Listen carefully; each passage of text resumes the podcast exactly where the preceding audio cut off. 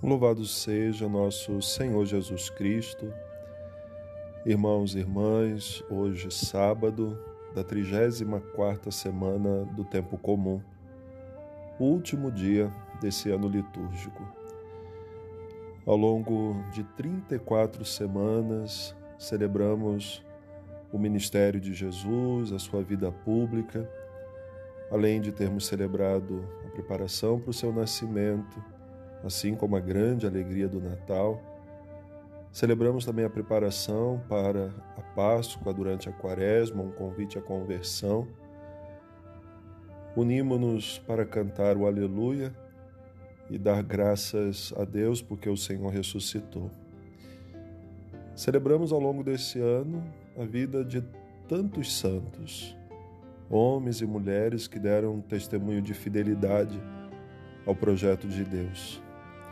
Celebramos inúmeras memórias da Virgem Maria.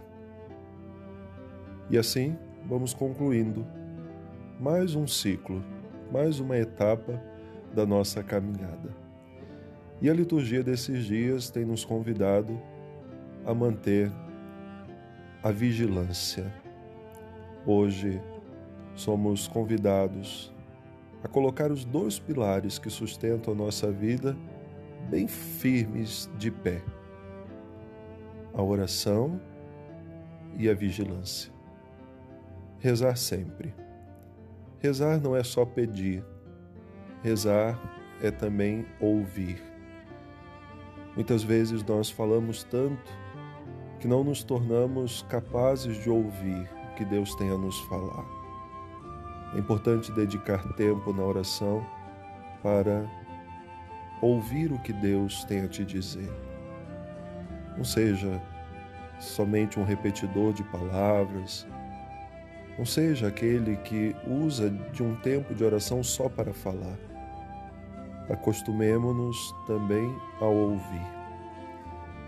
Fazer também da nossa oração oportunidade de agradecer.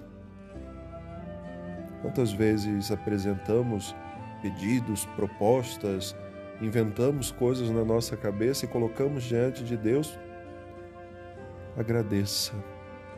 Agradecer por aquilo que Deus nos dá. Há um autor que diz que precisamos também agradecer por aquilo que Deus não nos dá. Porque nem tudo é para aquele momento que estamos pedindo, ou talvez não faça parte da vontade de Deus e a vigilância. Manter o nosso coração alerta. Não sabemos o dia, não sabemos a hora, mas o Senhor prometeu voltar.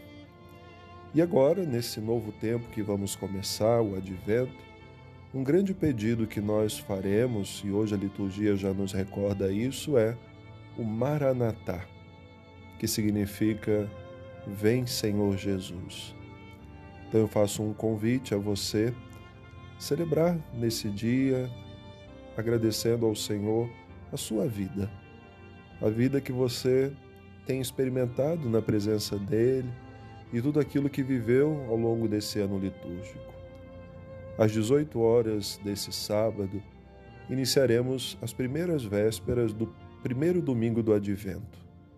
E eu convido você, se puder, às 18 horas, abrir a porta da sua casa se possível, acende uma vela. Se a família está presente, vão até a porta e digam à Sagrada Família: sejam bem-vindos.